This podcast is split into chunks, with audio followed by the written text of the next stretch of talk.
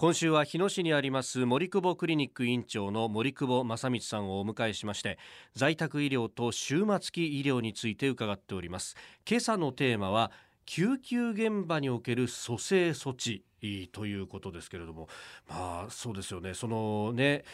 いつ終末期というかあの来るかっていうのは全く誰にもわからないとある意味救急の現場っていうのはそれが突然来た方っていうのも多いと思うんですが、まあ、終末期医療との関わりどういったところになりますか、はい、あの救急現場っていうのは今非常に忙しく大変ですね、はい、まあ、東京都は年間今昨年度81万件の救急出動がありましたがその前があの78万件ですから約3万件1年間で増えてる状況でもう対応できないところ寸前まで来ています。えー、まああのそ、えー、救急現場における蘇生措置の扱いということに関して言いますとね、はい、まあ、大体救急車を呼ばれる方っていうのは、うん、予期しないで急に倒れちゃったからとか、はい、あるのは大部分だと思いますけれども。うんそうではなくてですねある程度も終末期でもう亡くなられそうだということが分かっていても、はい、慌ててしまって呼んでしまうというケースがあります。そうすると救急隊は来るわけですね、はい、で救急隊の救命救急士は蘇生して、うん、えー、長く生きる生かせるっていうことがあの彼らの使命ですから、はい、え。ー、そこでどうしようかっていう葛藤が起こるわけですね。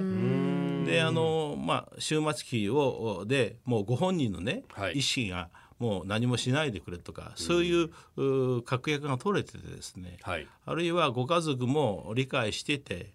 もう呼んでしまうことがあるんですよ。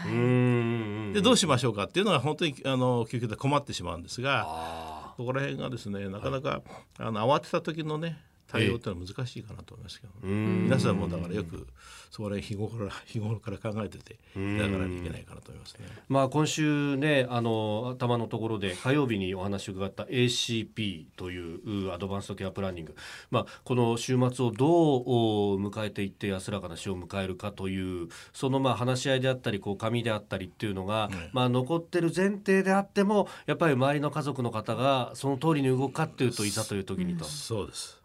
そういう問題がありますね。やっぱり慌てちゃうってことでしょうね。えー、だから日頃からやはりあの話し合うこととあと主治医と話し合ってこういう状況があるんだということを理解しておかないといけないかなと思いますね。まあそれをあのある意味簡素な一枚紙ぐらいにしておいて枕元とかにあればあすぐ分かるっていうもし救急隊が来てもあこの方はこういうなんですねっていうのが分かると。そうですね。あとよく冷蔵庫に貼っておくとかね、うん、はそういうのありますね。なるほど、えー、そういうことやってるとこありますしね。まあ、だから紙一枚だけでは動きませんがやはりそれがみんな理解してや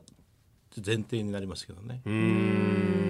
あの家族が救急車を呼ぶ場合でしたら患者の意思を尊重できる部分もあると思うんですけれども道で倒れてしまって他の人が救急車を呼ぶ場合で治療を望まない人の時というのは要望を伝える方法って何かありますでしょうか？そうですね。あの倒れてしまっている人の、はい、おどういうふうに治療を望まないということを判断するかって非常に大きな問題で、その場ではできないのがほとんどですから、やはり救急隊を呼んだ中でどういうふうになるかということだと思います。まあ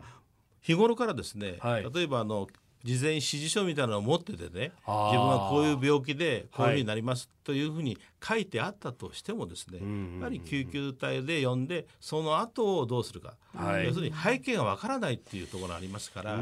それに対してこの治療が望まないっていうことをどうやって判断するかって非常に難しい問題ですからやはりあの救急車を呼んだ場合はその流れに乗って運ばれていくっていう状況になるのが大部分だと思いますね。まあ、まあ、救急隊の方はそのね使命を持ってやってるということですもん。ね。よくねあの免許証の裏に自分がその最後を迎えた後、はい、臓器をどうするかっていうふうなねその意思決定を示すようなものはありますけれどね。臓器提供カードの代わりになってるというね。えー、うん。それのもう少しねしっかりしたものがね、はい、あまあそういうのはなんて言いますかね、えー、事前指示書とかあとリビングウィルみたいなそういう書式になるんだと思いますけどね、はい、それが全てではありませんが。えー、今週は在宅医療と終末期医療について森久保クリニック院長の森久保正美さんに伺っております。先生明日もよろしくお願いします。よろしくお願いします